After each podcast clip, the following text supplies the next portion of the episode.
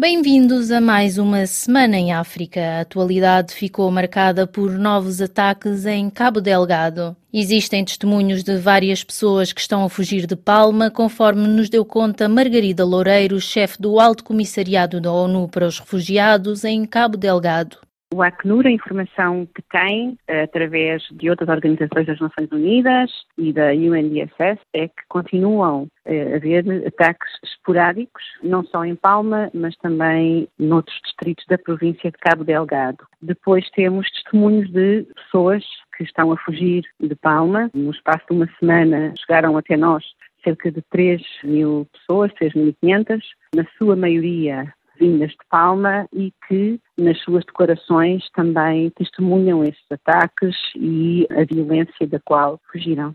Vêm por via marítima ou por transportes terrestres e aquilo que nos contam é precisamente que estão a fugir de violência que ainda existe.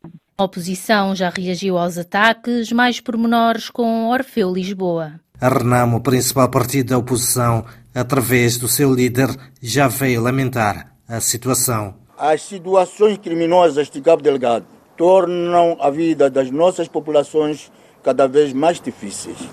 Ao governo, estamos a identificar estratégias militares à altura e capazes de pôr o inimigo na defensiva até a derrocada final.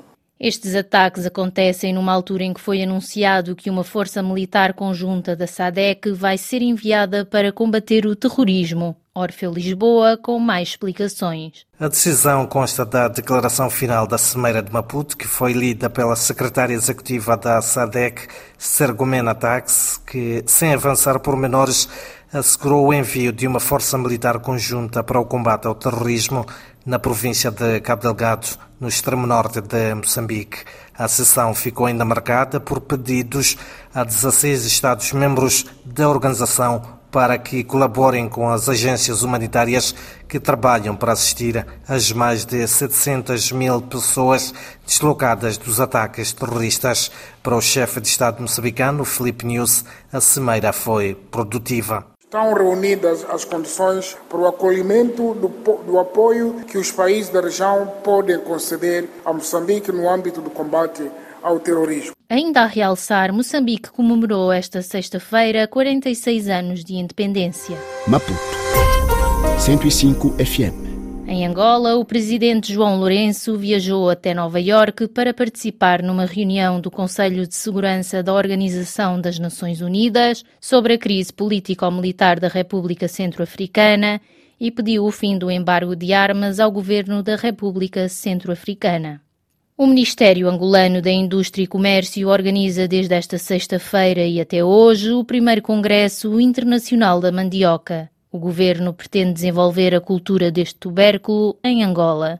Mais pormenores com Avelino Miguel. Angola acolhe, a partir de hoje, na região de Malange, nordeste do país, o Congresso Internacional da Mandioca, reúne agricultores e especialistas de países produtores. Durante dois dias, os participantes vão discutir a problemática da produção da mandioca como alimento humano, animal e a sua industrialização e comercialização. Entre os países participantes destacam-se a Nigéria, Brasil e Moçambique. A mandioca é um dos principais produtos consumidos em Angola. O executivo angolano, com a realização do Congresso, visa publicitar o produto e estimular a sua produção nas regiões produtoras do país, aumentar a diversificação do seu consumo e exportação. Na Guiné-Bissau, o ex-presidente do Tribunal Supremo de Justiça está impedido de sair do país suspeito de má gestão.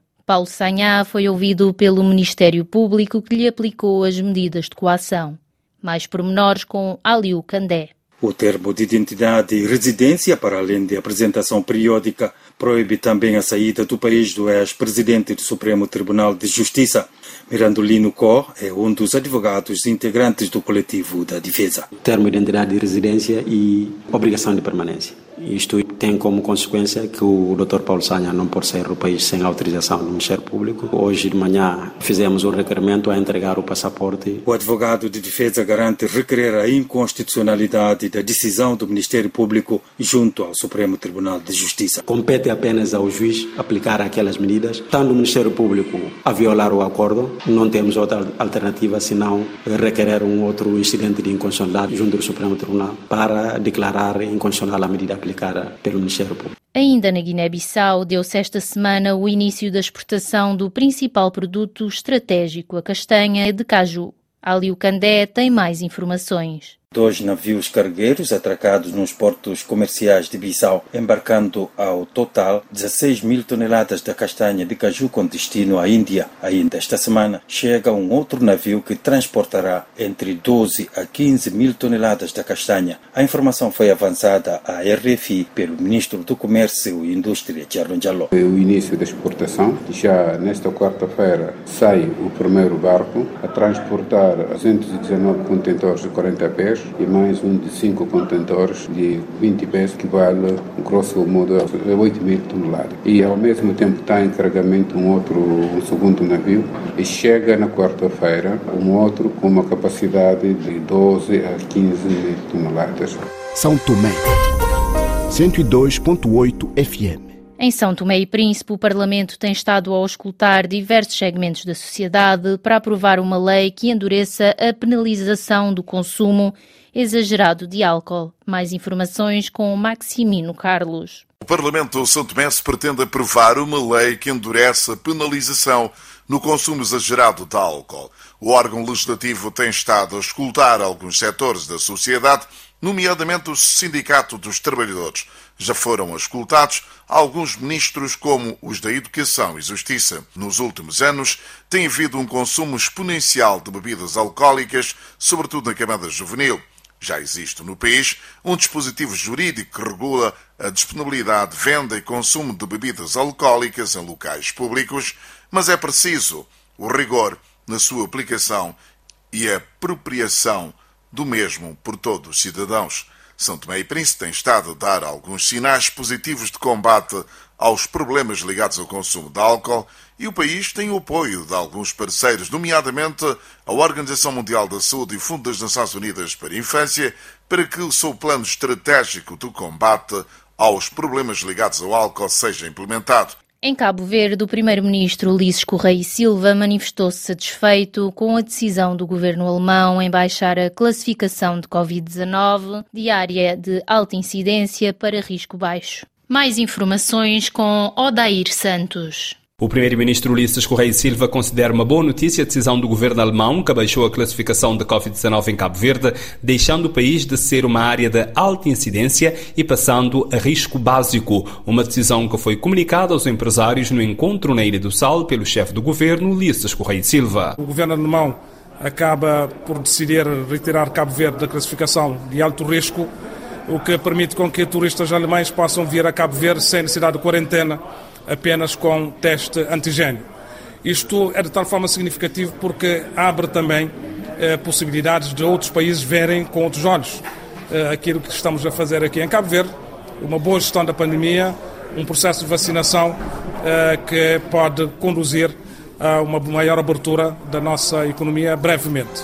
Praia. 99.3 FM. Na Etiópia, mais de 38 milhões de pessoas foram chamadas às urnas na segunda-feira no âmbito das eleições legislativas e regionais que funcionam como teste para o primeiro-ministro Abiy Ahmed. Uma parte dos distritos do país não participou nas eleições, nomeadamente Tigré, devido à insegurança no país. É o ponto final nesta rúbrica Semana em África. Nós, já sabes, estamos de regresso na próxima semana. Até lá, fique bem. Santo Antão, 99.3 FM.